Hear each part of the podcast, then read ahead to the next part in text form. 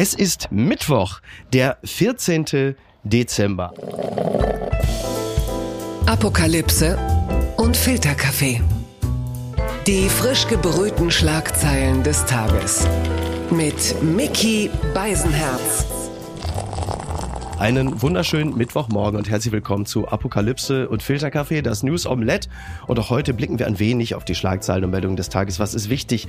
Was ist von Gesprächswert? Worüber lohnt es sich zu reden? Sie hatte vor einiger Zeit entschieden oder sie ist einer Entscheidung nachgekommen, dass es sich lohnt, mit mir zu reden, denn sie hat mit mir geredet für den Mediendienst Turi 2. Wir fuhren über ein Alsterfleet in einem Schwanentretboot und dort wurde sie ihrer Funktion gerecht als Moderatorin Moderatorin, als Interviewerin. Dort habe ich sie als klug, charmant und sehr gut informiert kennengelernt. Das heißt, sollte mich die Erkältung, die Grippe noch während dieses Podcasts dahin raffen, dann kann sie einfach übernehmen, Moderatorin, die sie ist. Guten Morgen, Aline von Dratel. Guten Morgen, Miki. Ja, wie großartig. Und ich bin sehr gut informiert. Ich weiß, es war ein Scheißjahr, aber ja. es gibt ja auch gute Nachrichten. Sarah ja. Connor hat abgesagt, deshalb bin ich jetzt hier und ich freue mich sehr. sehr gut. Touché, mein Lieber. Du. Ah. Ähm, übrigens, hast du schon den Fernseher eingeschaltet? Läuft das Morgenmagazin? Denn äh, ganz Deutschland lag sich ja gestern äh, weit wund in den Armen, als es hieß, wo warst du, als das ZDF Morgenmagazin ausgefallen ist? Ja, wie jeden Morgen war ich in meiner Küche. Ich habe äh, den ungefähr vierten Kaffee getrunken ja. und dabei Radio 1 gehört. Ah, morgens Fernsehen ist mir, ja, das ist mir total zuwider. Ich, ich kann morgens nicht Fernsehen, mhm. äh, weder ja. das MoMA. Das liegt nicht nur daran, dass ich vor ungefähr zehn Jahren mal das Sat1 Frühstücksfernsehen moderiert habe, ja. aber Nachrichten äh, und das alles, das ziehe ich ausschließlich aus Radio und Zeitung. Das Interessante ist, äh, ich, wenn ich morgens um die Zeit noch im Haus bin, was auch nicht immer der Fall ist, dann gucke ich tatsächlich gerne mal so eine Dreiviertelstunde das MoMA. Ich wurde aber, weil ich immer Radio 1 höre, im Bad schon von äh, Julia Menger und Kerstin Hermes darüber informiert, dass das Morgenmagazin bestreikt wird und wusste also schon, da brauche ich den Fernseher schon mal gar nicht einzuschalten. Äh, insofern greift das alles ein bisschen ineinander über. Aber äh, damit wir jetzt nicht so ausschweifend werden, wir wollen den Leuten ja im Grunde genommen ja auch so ein bisschen das, das Morgenmagazin ersparen und deshalb kommt das hier. Die Schlagzeile des Tages. US-Forscher schaffen Durchbruch bei Kernfusion, ein Meilenstein für die Stromgewinnung, das berichtet die FAZ.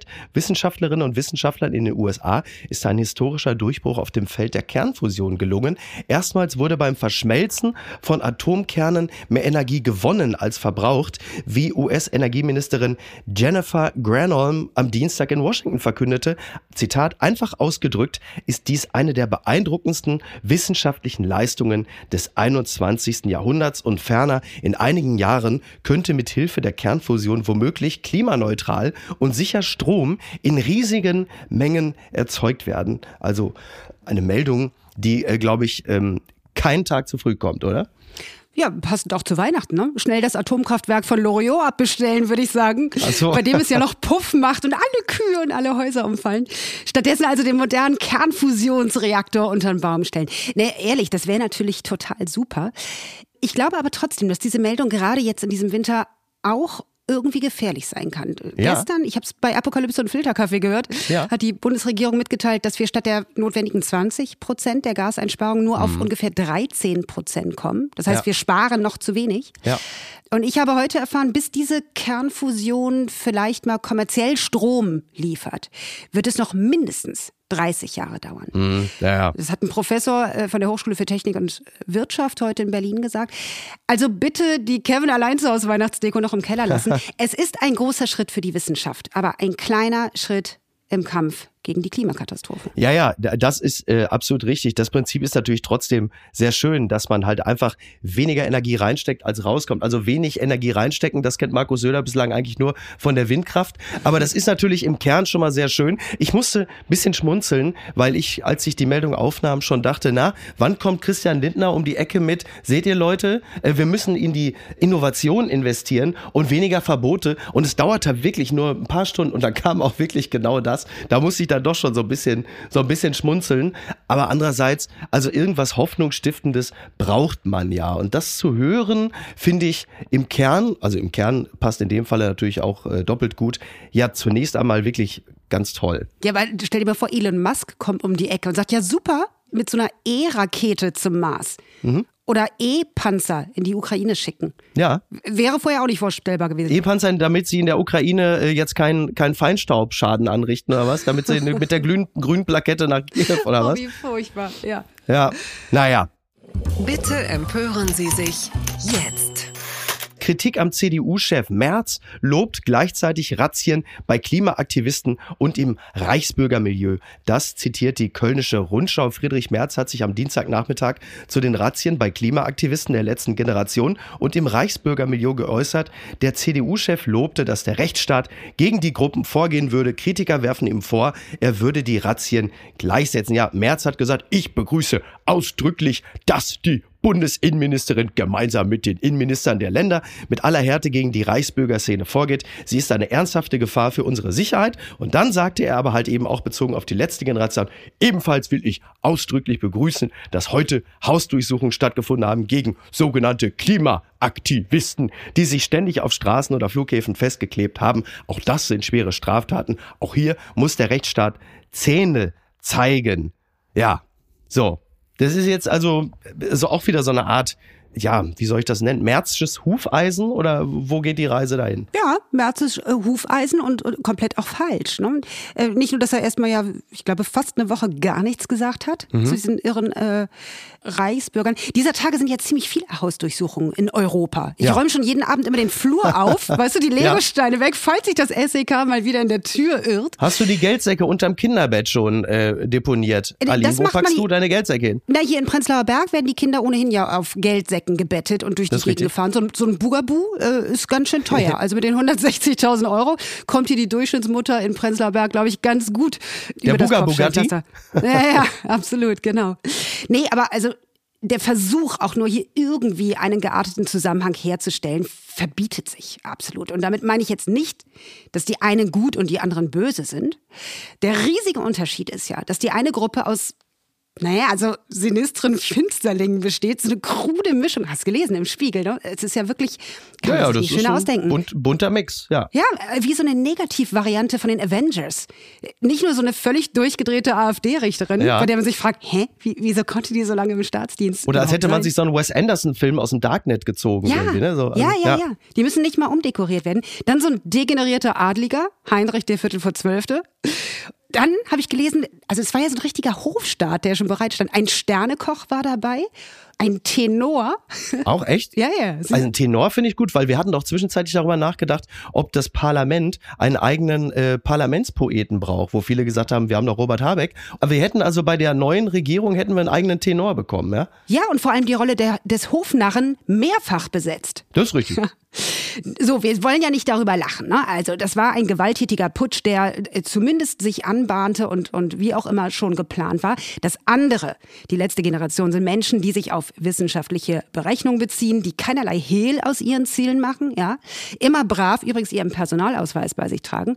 Wirklich? Okay. Ja, ja, ja. Nö, also ich meine, die lassen sich ja dann auch irgendwie von den Straßen ziehen und so. Das ist ja alles eine völlig andere Nummer. Auch wenn ja, Sie haben natürlich auch ein anderes Menschenbild, ne? Das muss man schon sagen. Also die einen äh, wollen im Zweifel den Staat und äh, deren Funktionsträger auslöschen und die anderen haben einfach wollen eigentlich die Auslöschung der Menschheit bekämpfen. Ob sie also jetzt damit richtig liegen, dass sie die letzte Generation sind oder nicht, das sei mal dahingestellt. Aber die Grundlage des Ganzen ist ja dann doch etwas humaner bei der letzten Generation. Ich habe mich übrigens gefragt, wie ist denn so eine Razzia bei diesen Klimaklebern? Ist das so ein bisschen, als würde man im Baumarkt plündern? Also ich meine, eine, eine Heißklebepistole ist ja auch ein bisschen was anderes als eine Walter PPK, ne, naja, was man da so findet. Ja, aber jetzt mache ich den gleichen Fehler wie Friedrich Merz. Ne? Also ja. wichtig ist, dass diese sogenannte Razzia sich nicht gegen die Klimakleber richtete, sondern es ging um eine Aktion im April 22, bei der Aktivisten eine Rohölpipeline abgedreht hatten. Ja? Mhm. Und es kam nicht mal zu Festnahmen jetzt dabei. Also, der Reflex ja, dem Friedrich Merz ja auch äh, aufliegt, eine Untat von rechts, eine Untat von links entgegenzustellen, ist hier nicht nur völlig unangebracht, sondern ich finde auch total gefährlich. Denn die letzte Generation sind nicht Reichsbürger in Grün. Nee, also das, genau, die Trennung würde ich auch vollziehen. Das muss man auch machen. Es gibt noch eine kleine äh, Seitennote bezüglich der CDU und es gibt gerade im Kreistag in Bautzen, äh, gibt es ein bisschen Ärger, denn die äh, CDU hat einen AfD-Antrag unterstützt.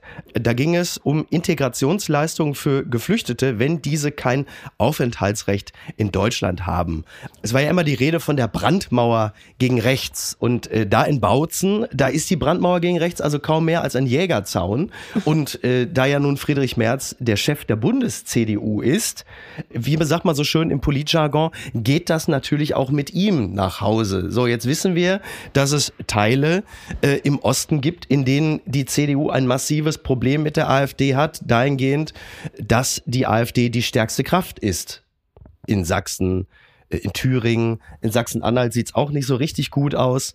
Und da passiert so etwas. Und was ist das jetzt für eine Strategie? Wo, wo schippern die dahin? Naja, das haben wir doch gesehen bei den letzten Landtagswahlen. Wenn Merz versucht, am rechten Rand zu fischen, dann macht er nicht die CDU groß, sondern die AfD. Denn die Leute wählen lieber das Original.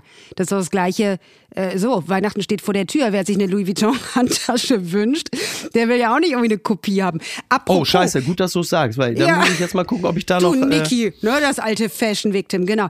Ähm, apropos, Elon Musk ist nicht mehr der reichste Mann der Welt. Ja. Mit 187 Milliarden Dollar besitzt jetzt der Franzose Bernard Arnault. Ino, ne? Mehrere Arno, R. Das ist der Chef Ino von war der Radfahrer, ne? Genau. Arno, Arno genau. Ja, ja, stimmt, stimmt. Christian Dior, Fendi und Moyen Chandon gehören ihm übrigens auch. Und seit Februar 21 auch Birkenstock. Ach was, echt? Na ja, gut. ja, was passt nicht in die Reihe? Ja, ja wobei ich glaube, auf der einen oder anderen Yacht äh, wird ganz gerne mal Birkenstock getragen. Ne? Also ich meine, über, ja, ja, über den Champagner nee, muss man ja darf man doch gar, gar kein Schuhwerk tragen, oder? Ist das nicht ein absolutes No-Go, wenn man mit Schuhen äh, da über Das stimmt, das stimmt. Ja, du Haube hast recht. Du, du, ja, ja, muss sofort, müssen sofort weg, müssen sofort weg. Nicht mit Schuhen äh, über die Holzplanken, nicht, nicht über Deck. Du hast äh, komplett recht. So, wie komme ich jetzt von Yachten zu Russland? Schwierig. naja. Blattgold. Putins Absage der Jahrespressekonferenz. Hat er Angst vor Grippe? Das fragt das Redaktionsnetzwerk Deutschland. Die sich in Moskau wie ein Lauffeuer verbreitenden Influenza-Infektionen sollen der Grund sein, warum Russlands Staatsoberhaupt erstmals seit zehn Jahren die traditionelle Jahrespressekonferenz Ende Dezember absagen ließ. Das berichten britische Zeitungen laut dem Mirror und der Metro soll der 70-Jährige sogar in einem Bunker im russischen Uralgebirge sich versteckt haben, wo er die Weihnachtstage und den Jahreswechsel in völliger Isolation verbringen soll. Also man kann sagen, sagen, das Einzige, was bei Putin läuft, ist die Nase. Wobei ja wahrscheinlich nicht, weil er will ja eben keine Grippe bekommen. Ich habe ja überlegt, also wenn er doch jetzt, sag mal, als äh, Diktator und Kriegsverbrecher jetzt schon unten im Bunker ist, dann kann er doch die Hitler-Parodie auch gleich vollenden, oder? Dann kann er auch durchziehen. Kann er meinetwegen alles machen? Ja, aber ganz ehrlich, das ist doch totaler Quatsch, Miki. Also Wladimir Putin, mhm. weltweit bekannt als sehr rücksichtsvoller Mann, der ja. würde er in, der, in Moskau U-Bahn fahren, sich sicherlich eine Maske tragen würde, um auch die vulnerablen Gruppen zu schonen, oder was? Selbstverständlich. So ein Quatsch. Ja. Also ich finde, das ist Propaganda also aber, aber Moment, aber, aber Moment, aber was leuchtet dir da nicht ein? Denn dass er sich selber irgendwo versteckt, weil er sich nicht infizieren will, das passt doch ganz gut in das Bild desjenigen, der auch diesen unsagbar langen Tisch hat, weil er Angst vor Corona hat. Das ist doch eigentlich schlüssig, oder? Also es mag sein, dass der mittlerweile so paranoid ist, äh, dass er wahrscheinlich nicht Angst hat vor Grippe, sondern Angst hat vor Attentaten und das wahrscheinlich auch aus gutem Grund. Ja. Äh, ich, ich glaube aber, das ist ein völlig, ja, also ich glaube nicht, dass Grippe sein großes Problem ist und das sozusagen als Propaganda auch noch dienen könnte. Mhm. Ja, der ist empfindsam und so. Nein, der ist doch nicht mehr empfindsam. Ja, mhm. Sehr seltsam. Also mich erinnert das an Propaganda, wie es gerade auch in Moskau passiert, wo es dann ja heißt, in Deutschland seien Kerzen ausverkauft, in Cardiff würden die Leute Hundefutter Futter essen ja. und in Polen heizen sie mit Müll. Wobei, naja, also wenn die Polen noch Atomstrom beziehen, dann ist das ist zumindest das Letztere gar nicht so falsch. Naja, und nee. was das äh, britische Essen angeht, würde ich gerne auch nochmal, also das Ganze einer neuerlichen Prüfung unterziehen wollen. Ähm, ja, also das finde ich tatsächlich wirklich von all den Meldungen, die ich aus so aus, aus Russland bekomme, finde ich das noch nicht mal so, so unschlüssig. Das passt für mich sogar in dieses Bild des, äh, zumindest was die eigene, eigene Gesundheit angeht, zutiefst verunsicherten Mannes. Es gibt in dem Zusammenhang natürlich auch noch ein paar substanziellere Meldungen. Es gibt ja die internationale Ukraine-Konferenz, die hat in Paris gerade Hilfszusagen von gut einer Milliarde Euro zugesagt. Denn es geht ja darum, die zivile Infrastruktur wiederherzustellen. Es sind ja sämtliche Energiezentralen von den Russen äh, beschädigt oder zerstört worden. Die Menschen sind ohne Strom, also Millionen von Menschen.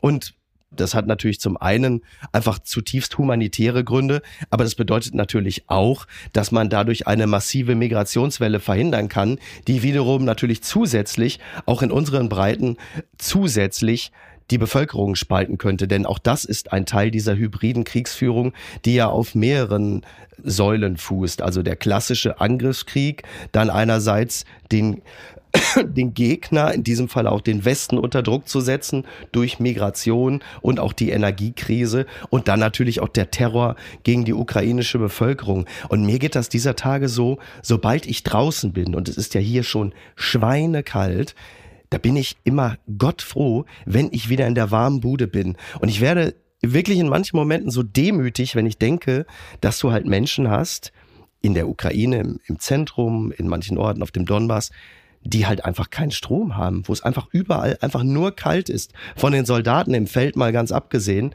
Das ist einfach wirklich fürchterlich. Ich kriege da wirklich dann ab und zu so eine Art, wie soll ich es nennen, Komfortscham. Hm dass man einfach sich in dieser Situation befindet. Das kannst du auch auf andere Regionen der Welt natürlich auch beziehen. Äh, die Iranerinnen, die Iraner. Wenn du dir das anschaust, wie es in einigen Teilen der Welt gerade aussieht, natürlich immer die Teile der Welt, die uns vor allen Dingen durch Social Media besonders gespiegelt werden und uns dadurch besonders emotionalisieren, da überkommt mich wirklich so ein, so ein Gefühl von Demut immer wieder, dass ich das dann auch, also das ne, soll jetzt hier nicht zu, zu pastoral klingen, aber dass ich dann schon wirklich zu schätzen weiß, in welcher Situation ich mich hier gerade befinde. Und da ist Kälte und sei es nur für zwei, drei Minuten ein relativ guter Fingerzeig, mhm. auch durch den abgefrorenen Finger, wie es uns gerade geht und wie es denen dort geht. Ja, äh, nichts ist gut an diesem Krieg. Also es wäre zynisch äh, zu sagen, es hat auch ein Gutes, dass wir uns irgendwie dieses Luxus äh, einfach wieder bewusst werden. Nee, dafür brauchst du das wirklich nicht, dass, das stimmt. Nee, ich freue mich, dass Deutschland immerhin mit 50 Millionen dabei ist. Insgesamt mhm. sind es ja eine Milliarde Euro ja. Winterhilfe, die zugesagt wurde. Ja, 50 Millionen äh, sollte Deutschland gerne zahlen für äh, diesen, für diese Katastrophe, an, an der wir natürlich auch unsere Mitschuld tragen. Das hat mich überrascht. Kardinal. Korruptionsskandal um Eva Kaili schadet EU-Parlament sehr. Das entnehme ich der Kirche und Leben. Der Korruptionsskandal im EU-Parlament beschädigt aus Sicht des Präsidenten der EU-Bischofskommission, Kardinal Jean-Claude Hollerich oder Hollerich, keine Ahnung, den Ruf der Institution enorm. Zugleich hob er es im Interview mit Vatikan News als positiv hervor, dass der Skandal um Vizepräsidentin Eva Kaili aufgeflogen sei. Also, Entschuldigung, aber wenn die katholische Kirche sagt, dass du, Klammer auf, die EU, Klammer zu, ein massives Imageproblem hat, dann hast du aber, dann hast du wirklich ein Problem. Also wenn katholische Bischöfe und Kardinäle sich schon Sorgen um dich machen, also ja, herzlichen Glückwunsch. Ja. Ich oder? finde, ach, auch das ist ja so eine Geschichte, ähnlich wie bei diesen durchgedrehten Reichsbürgern da tun sich ja auch wieder so Abgründe auf, als wäre es ein Drehbuch. Also allein schon, äh, sie ist ja Vizepräsidentin.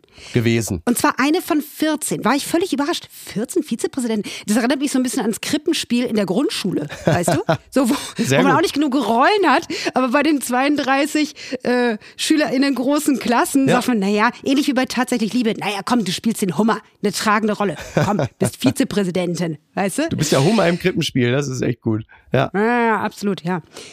Äh, klar, also auch an diesem Fall, da zeigen sich ja so viele unterschiedliche Dinge, an denen sich jetzt abgearbeitet wird, dass sie offenbar sehr attraktiv sein soll. Aber attraktiv sein soll, warum der Konjunktiv? Sie ist doch offenkundig attraktiv. Ja, aber der Punkt ist, also sie ist ja nicht die Einzige, äh, die da verstrickt ist in diesem Skandal. Äh, allen voran natürlich auch dieser ominöse Golfstaat, der ja immer noch nicht offiziell genannt Welcher kann wird. Das denn wohl Wer sein, könnte ja? es bloß sein? Wer könnte es bloß sein? Wo man denkt, okay, also die Typen in ihren grauen Anzügen. Ich, Entschuldigung, ich wollte Gesundheit! Kannst du mal bitte das Mikro abwischen, sonst klingt der Ton so dumpf, Mickey. Entschuldigung, aber ich wollte dich, ohne Scheiß, ich wollte dich vorwarnen. Ja, du hast den Kopfhörer auf. Das ist ja jetzt auch nicht ganz so angenehm. Ah, ich, ich hab's im Ohr. Bitte. Ich hab's im Ohr. Wir, wir, haben alle die Bilder im Kopf. Es ist wunderschön, oh, lieber Mickey. Ja. Als, ja, ich glaube, du willst einfach die attraktive, korrupte ah. Politikerin hier verteidigen oder irgendwie. Ich bin allergisch gegen Korruption, Aline, ja. das weiß man. Ja. Aber ähm, äh, wo aber ich gerade ausführen nicht, wollte, ja? Miki, ich wollte genau, gerade ausführen, dass sich die Leute so auf diese Frau stürzen. Dabei sind da mhm. ja nun mehrere Protagonisten in diesem ganzen Fall. Ja. Ne? Also allen voran ähm, Scheichs offenbar, die geschmiert mhm. haben. Ja, auch nicht schön, wo man sich fragt, Moment, äh, können wir vielleicht auch mal ganz kurz mit diesem Schurkenstaat sprechen und gucken, Fallhöhe, was da los war? Fallhöhe. Fallhöhe? Ja, Fallhöhe bei den Kataris, Stichwort WM, da erwartet ja keiner mehr was anderes. Aber wenn du natürlich eine sozialdemokratische Vertreterin des EU-Parlamentes hast, dann erwartest du natürlich, dass die halt eben nicht korrupt ist, vor allen Dingen, weil die EU insgesamt ja sehr hohe Maßstäbe an Korruption beziehungsweise Transparenz anlegt und gerade ja auch deshalb gestern Viktor Orban Milliardengelder eingefroren hat, weil der die Korruption in seinem Land nicht in den Griff kriegt, weswegen ich,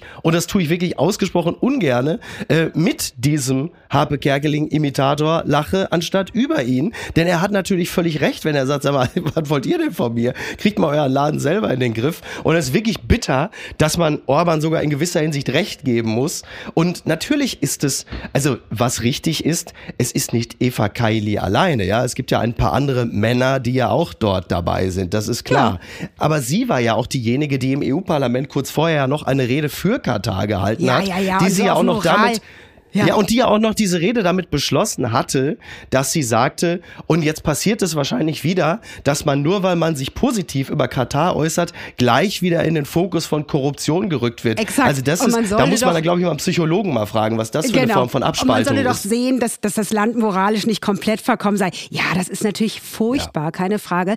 Und es ärgert mich natürlich auch irre, weil EU-Gegner jetzt in die Hände gespielt wird. Nigel Farage, der dann sofort twitterte, thank God we are out. Ja, genau. Ähm, hast Hast du Katharina Barley gesehen? Die hat ein Video gepostet auf Instagram. Mhm. Das tat mir wirklich leid. Ne? Also sie sah wirklich persönlich gekränkt aus. Ja. Sie hat versucht, die Ehre des EU-Parlaments zu verteidigen, hat sehr deutlich Und auch der Sozialdemokraten in der EU. Ja, ja, ja. Sie hat übrigens ganz deutlich gemacht, Transparenz sei nicht das Problem gewesen in dieser Sache. Die Transparenzregeln im EU-Parlament mhm. seien schärfer als zum Beispiel im Deutschen Bundestag. Aber, und so ist es nun mal, wenn schlechte Menschen ja? derartig kriminelle Energie aufbringen, dann können sie schlechte Dinge tun. Und dann sagte sie, und das hat mich wirklich beeindruckt, also Katharina Barley, im Hinblick auf, auf so feixende Anti-Europäer, Zitat jetzt von ihr, ne? in Demokratien wird man wegen Korruption aus Ämtern entfernt und strafrechtlich verfolgt. In Autokratien oder verrotteten Demokratien wie Ungarn wird der korrupteste Ministerpräsident. Hat mir sehr gefallen. Und da war es natürlich ja, ein schönes Timing, ne? jetzt ja. die Gelder zu streichen. Ja, absolut. Die EU ist wie eine Schachtel Pralinen. Es legt ja andauernd einer was rein. Ne? Das ist halt leider das Problem. Was macht eigentlich äh, die Frau, was hatte die Frau Kylie eigentlich vor mit diesen Säcken voller Bargeld? Mit Chico durchbrennen. Mit Chico durchbrennen, ja, wäre eine Idee. Wobei mittlerweile sollen ja in Deutschland Käufe, Barkäufe ab 10.000 Euro verboten werden. Ja. Ein Ferrari könnte er sich noch kaufen wahrscheinlich. Es gibt übrigens mittlerweile mehr Autos in Berlin, also mehr Anmeldungen für Autos. Stimmt, stimmt. Als Zugezogene in Berlin. Ja. Diese Zahl steigt.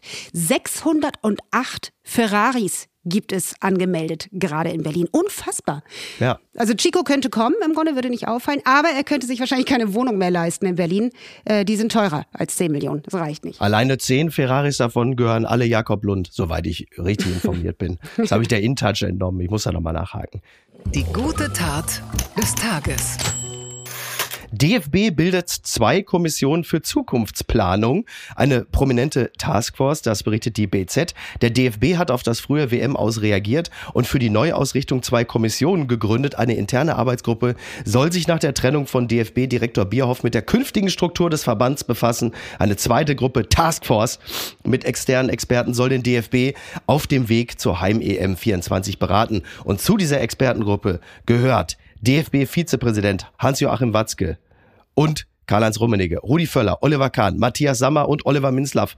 Also man kann schon mal nicht behaupten, dass der DFB versucht, durch Sympathieträger irgendwie das Ruder rumzureißen. Und ich habe mich gefragt, als ich das Bild gesehen habe, ja, so von Rummenigge und Co., wenn du nicht genau weißt, ist das jetzt die Expertengruppe oder sind das die Hintermänner von Kylie im EU-Skandal, äh, dann hast du schon mal grundsätzlich ein Problem. Und was mir auch aufgefallen ist, da sind natürlich Männer, die zweifelsohne eine Fußballexpertise haben. Man könnte übrigens auch sagen, es sind Männer, die eine Fußballexpertise haben, aber sind vor allen Dingen auch jetzt nicht mehr die allerjüngsten im Geschäft. Bis auf Oliver Minzlaff, aber der ist eigentlich ja jetzt auch Head of Red Bull. Das heißt, der hat jetzt auch mit Fußball gar nicht mehr so viel zu tun. Also was, was wird denn das da für eine Truppe? Keine Ahnung. Äh, vor allem ist Lothar Matthäus wieder nicht dabei. Ja, so Unverschämtheit, ne?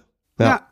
Aber der hat auch schon, der ist diesmal aber gar nicht sauer, ne? Der hat schon gesagt, also kein Problem, Naja. äh, macht ihr mal. Der Er ist, also der ist auch schon Schicksal mittlerweile. abgefunden. Ja, ja, der ist wirklich aus der Phase raus, wo ihn sowas noch irgendwie, irgendwie ärgern könnte.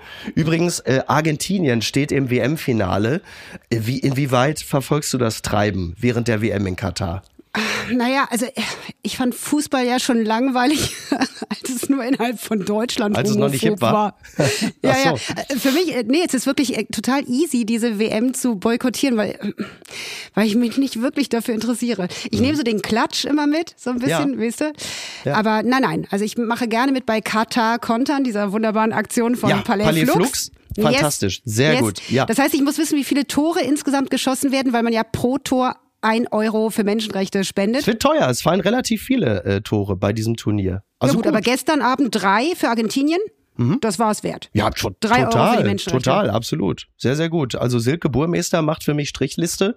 Äh, ich schulde ihr beziehungsweise äh, dem Palais Flux schon ein paar Euro. So Ja, kann man schon mal du, sagen. genau. Ja, ja, Und mich interessieren dann so Dinge wie Luka Modric. Ah, Heißt der so? Ja, du hast mich ja im, im kurzen Vorgespräch, hast du mich ja gefragt, ob der bei Argentinien spielt. Das hat mir gut gefallen. Vor allen Dingen, wenn man bedenkt, dass sich da Argentinien und Kroatien gegenüberstanden. Aber du wusstest nicht, gegen wen die gespielt haben, oder? Oder wusstest du Ja, aber wie gesagt, ich kam mir so ein bisschen durcheinander. Das interessiert mich auch gar nicht so sehr. Ich fand es viel spannender, dass Luka Modric immer aussieht wie die gute Schwester von Beatrix von Storch. Das ist absolut richtig, ja. Oder, Oder? der sehr späte Robert Carlyle. Ja, ja, doch, Ja, das stimmt. nee, ja. Deutschland, deine Adligen. Irgendwas stimmt da nicht mit denen. Das ist richtig, wobei äh, Luka Modric auch ähm, weniger Zug nach rechts hat Ja. als Beatrix äh, Ja. von Storch. Der ist eher in der Mitte unterwegs. Das kann man von Beatrix von Storch nun wahrlich nicht behaupten.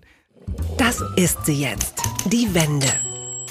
Gesetzentwurf verabschiedet Neuseeland verbietet Verkauf von Zigaretten an künftige Generationen. Das berichtet der Spiegel. Die Regeln zählen zu den strengsten weltweit. In Neuseeland wird es in Zukunft immer schwieriger, an Zigaretten zu kommen. Der jüngeren Generation soll es gänzlich untersagt sein. Ja, die wollen schrittweise den Tabak den Menschen jetzt komplett irgendwie verbieten. Also es darf an Menschen, die am oder nach dem 1. Januar 2009 geboren wurden, kein Tabak mehr verkauft werden und Jacinda Ardern, die Premierministerin von Neuseeland, will das Land bis 2025 rauchfrei machen. Die Vizegesundheitsministerin, die sagte im Parlament, es gibt keinen Grund, den Verkauf eines Produktes zu erlauben, das die Hälfte der Menschen, die es nutzen, tötet. Erstmal ein gutes Argument. Auf der Gegenseite sage ich jetzt mal, als alter Liberaler, ist das jetzt der Nanny State? Ist es nicht mein gutes Recht, äh, mir, mir wenigstens in meiner Freizeit äh, die Lunge zu zerschießen? Sage ich übrigens als Nichtraucher, der jetzt in diesem Fall äh, den Advocatus, äh, was ist es dann? Was heißt Rauchen auf Lateinisch? Äh, weiß ich jetzt auch nicht. Fuma, fu? Fumi, Advocatus Fumi spiele. Du, keine Ahnung. Ich habe ja äh, diverse Kinder, die rauchen alle nicht, obwohl sie eigentlich schon in dem Alter wären, wo sie, Ja. wo sie könnten. Also ab zwölf, so ungefähr. ja, sollten, Ähm, ne? Sollten, ja. Ja, genau. In Neuseeland rauchen wohl acht Prozent der Mhm. Bevölkerung, also ungefähr acht Leute. Es gibt ja nicht so viele Neuseeland. Das ist ne? richtig, also vielleicht ja. rauchen Die Schafe nicht mitgezählt. Ja. Ja. ja, genau. Also insofern, mich juckt das gar nicht so sehr. Ich habe das Gefühl, diese tolle neue Generation, die, die irgendwie cool gendert und so, also die sind ja alle wesentlich lässiger, die backen Mhm. ihr Brot selbst. Keine Ahnung, ob das so ein Berlin-Ding ist, aber mh, irgendwie Mhm. sind die alle so ganz vernünftig. Vielleicht machen sie Remi Demi, sobald ich irgendwie einen Podcast aufnehme, weißt du, und, und hier eingeschlossen bin im Schlafzimmer. gut sein. Ja, aber ich habe irgendwie das Gefühl, vielleicht muss man es denen gar nicht mehr verbieten. Hm. Ja, kann durchaus sein. Also ich kann aus meiner persönlichen Erfahrung sprechen und ich bin ja jetzt nicht Gen Z, eindeutig nicht. Ich habe mit 15 angefangen zu rauchen und mit 16 wieder aufgehört. Also eine gewisse Vernunftbegabung bei Teenagern kann es im Zweifel auch geben. Das hat mit Alkohol in der Form auch in dem Alter nicht so ganz gegriffen, aber immerhin, äh, für eine Sache musste ich mich entscheiden. In Deutschland ist es übrigens so, dass 30 Prozent ungefähr der Deutschen rauchen. Es sind sogar wieder mehr geworden. Also seit Corona, was ich immer für eine Art Sehnsucht nach Selbstbestimmung, nach gesundheitlicher Selbstbestimmung und natürlich auch Stressabbau, habe ich daraus geschlossen. Also das tief sitzende Gefühl, jetzt will ich mal was für mich tun, selbst wenn wissenschaftlich erwiesen ist, dass es wirklich schlecht ist. Das war so meine, meine Quintessenz, denn wenn du dich bewusst in dieser Phase für etwas entscheidest, auch noch für die Atemwege, was in der Corona-Zeit ja nun wirklich äh, das A und O war, also das A wie Atem und O wie, oh mein Gott, der ist verstorben, dann fand ich das schon erstaunlich. Stichwort Selbstbestimmung. Ja. Nee, keine Ahnung. Also ich habe das Gefühl, hier in Berlin, die jungen Leute, wenn die was für sich tun wollen, dann, pff, keine Ahnung, machen die Yoga oder so. Vielleicht bin ich auch in der falschen Bubble. Hier äh, so in Prenzlauer Berg, ne? Das ist ja wirklich, ja, ich weiß nicht, wie es in Friedrichshain oder Kreuzberg aussieht oder Neukölln, ne? Ja, die rauchen Hellersdorf. auch nicht. Geh mal, also, geh mal nach Hellersdorf und sag mal, wie sieht's mit, mit Yoga aus? Ja, ja, ich ja, rolle hast meine recht. Matte aus vor Hast dem Block und, äh, und dann kriegt machen man wir alle mal wahrscheinlich so eine ganz schräge Droge. Weißt du? Ah, Yoga, alles klar, hartes Zeug. Ja, naja, keine Ahnung, aber interessant auf jeden Fall. Also, ich verstehe das natürlich, was Neuseeland angeht. Und gerade bei jungen Menschen, die ja noch formbar sind, da kann ich es natürlich auch nachvollziehen. Denn es gibt natürlich keine Veranlassung, Menschen, die gerade erst aufwachsen, den Zugang zu Tabak zu erleichtern. Ähnlich wie es ja auch leichter ist, Menschen, die gerade erst groß werden, vegane oder vegetarische Alternativen anzubieten, damit man sie von diesem ja nun wirklich klimaschädlichen Fleischkonsum runterkriegt, was natürlich immer leichter ist bei jungen, noch nicht ausgebackenen Menschen als bei Erwachsenen, die dann eine radikale Verhaltensänderung bitte haben sollen. Also wenn die jetzt auch in Neuseeland plötzlich einfach nicht mehr rauchen können, weil sie es nicht mehr kriegen, ich glaube, das gefällt von diesen acht Prozent auch nicht jedem oder data. Ja, aber überleg doch mal, wie viel sich geändert hat. Also wie man heute äh, die Kinder erzieht, wie heute Kinder groß werden, wie das früher war. Weißt du, also in, in meiner Generation, ich kenne echt viele Leute, die haben von ihren Eltern so ein Eierlikör ab und zu gekriegt, weil die dachten, ja, das ist, das ist hier für, das ist für Kinder, Eierlikör. Rotwein auf den Schnuller, ne? Schön süß, ja. Und ich habe das Gefühl, dass unsere Kinder, äh, wenn die irgendwann mal die ganzen Fotos sehen, die wir natürlich Richtig. nur auf unserem Handy rumschleppen, die die Kinder noch überhaupt nicht gesehen haben, und dann sehen, dass die so ein, so ein Würstchen mal in die Hand gekriegt haben, dann verklagen die uns wahrscheinlich. Also das, das Würstchen von heute ist ja die Zigarette von gestern und bestimmt nicht von morgen. Oh, ich dachte, du wärst längst tot. Gerhard Schröder ist wieder bei Instagram zu sehen. Äh, Soyun Schröder Kim postete ein Foto vom Gerd und er trägt eine Tanne durch die Gegend. Also so, ich gebe Gas, volle Tanne. Irgendwie so, man, man hat es richtig, er sah auch gut aus, er wirkte happy, irgendwie so, als wollte er sagen, irgendwie, von draußen vom Walde komme ich her. Ich muss euch sagen, I don't fucking care. So, die Tanne, die habe ich, habe ich beim Vladi hier, so vom Weihnachtsmarkt im Hof, habe ich die einfach mitgehen lassen. So hat sich wenigstens gelohnt, dass ich da war. Also, Gerd Schröder ist zurück in der Insta-Öffentlichkeit und ich sage es, wie es ist. Es gab mir ein gutes Gefühl. Ich kann einfach nicht loslassen. Ich bin wie Schröder mit Putin, so geht's mir mit Schröder. Ich kann nicht loslassen. Ich sag's, wie es ist. Ja, aber vielleicht ist das auch so ein Queen-Ersatz, oder? Ja. Also wo wir die Queen nicht mehr haben, haben wir halt Schröder. Ich finde das auch immer nett. Und solange er nichts kaputt macht, irgendwie soll er doch Tannen durch die Gegend schleppen. Tut ja niemandem weh. Also außer der Tanne natürlich. Ja, die Queen hatte ja grundsätzlich ja auch ein gewisses äh, Kolonialisierungsproblem, ähnlich wie Putin. Also von daher äh, würde man ja jetzt ja noch diesen, diesen Querverweis ja noch zulassen. Und äh, das Ding, was er da getragen hat, das war natürlich ganz klar eine Nord Stream-Tanne, ne? Ist ja logisch. Das weiß man natürlich. Selbstverständlich. Und was schreibt eigentlich die Bild? Komm, für dich. Post von Wagner. Eva Kaili, Skandalfrau des Jahres. Nie hätte ich es für möglich gehalten, dass eine Vizepräsidentin des Europaparlaments verhaftet wird. Säcke voll Geld in ihrer Wohnung gefunden werden. Der Vorwurf ist, dass sie sich ihre Meinung versilbern ließ von Katar. Das Bitterste an dem Skandal ist die Unmoral von ganz oben. Unmoral sehen wir in der Unterwelt, in Bars, dunkle Gegenden, wo Messer blitzen. Diese Unmoral können wir mit der Polizei bekämpfen, aber die Unmoral in den höheren Sphären. Eva Kaili ist ein Intelligenzengel. Architekturabschluss, Studentin an der US-Elite-Uni Harvard, jüngste Abgeordnete im griechischen Parlament. Und dann findet man Geldsäcke in ihrer Wohnung. Der Vater, der fliehen wollte, wurde festgenommen mit einem Koffer voller Dollars. Es ist ein Krimi. Ein Krimi in den höchsten Kreisen. Vielleicht heißt er später der wasserstoffgefärbte Engel, der das Geld mehr liebte als die Moral. Untertitel Was für eine Macht hat Geld? Herzlichst, Ihr Franz Josef Wagner.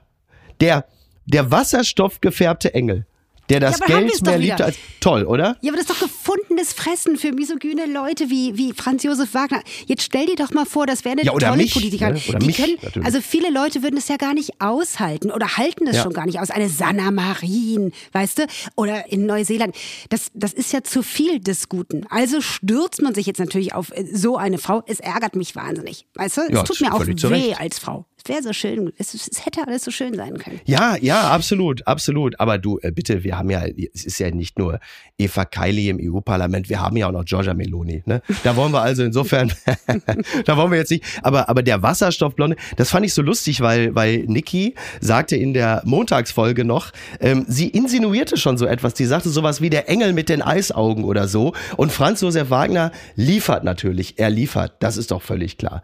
Also, er hat uns genau das gegeben, was wir von ihm erwartet haben. Eines muss ich an dieser Stelle übrigens wirklich noch festhalten. Wenn eine Person an so etwas wie einer Louis Vuitton oder Gucci Tasche echt kein Interesse hat, dann ist es meine Frau. Die würde mir das Ding um die Ohren hauen und würde sich sofort von mir trennen, wenn ich ihr sowas schenken würde. Und nicht zuletzt deshalb liebe ich sie sehr. Ja, siehst du, dann kriegt sie nämlich doch das kleine äh, Kernfusions-Atomkraftwerk. Äh, von Lego. Ja. das ist sehr gut. Sehr gut. Aline, ich danke dir ganz herzlich. Und ähm, wenn du möchtest, äh, fühl dich doch ganz herzlich wieder eingeladen. Beim nächsten Mal werde ich dir auch die Trommelfälle nicht kaputt niesen. Was hältst du davon? Sehr gerne. Na klar. Es tut mir leid, es ist das Kokain. Ich kann doch nichts machen. Was soll ich tun? gut, ich fange jetzt erstmal an zu rauchen. Ich muss ja wissen, wovon die alle reden hier. Absolut. Ich gucke jetzt auch mal, ob meine Tochter mit der Bon fertig ist. Sie muss ja gleich zur Schule. Ne? Also.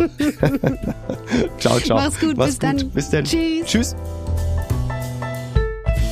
Apokalypse und Filtercafé ist eine Studio Bummens Produktion mit freundlicher Unterstützung der Florida Entertainment. Redaktion Niki Hassania. Executive Producer Tobias Baukhage. Produktion Hannah Marahiel. Ton und Schnitt Niki Fränking. Neue Episoden gibt es immer montags, mittwochs, freitags und samstags. Überall, wo es Podcasts gibt. Stimme der Vernunft und unerreicht gute Sprecherin der Rubriken Bettina Rust.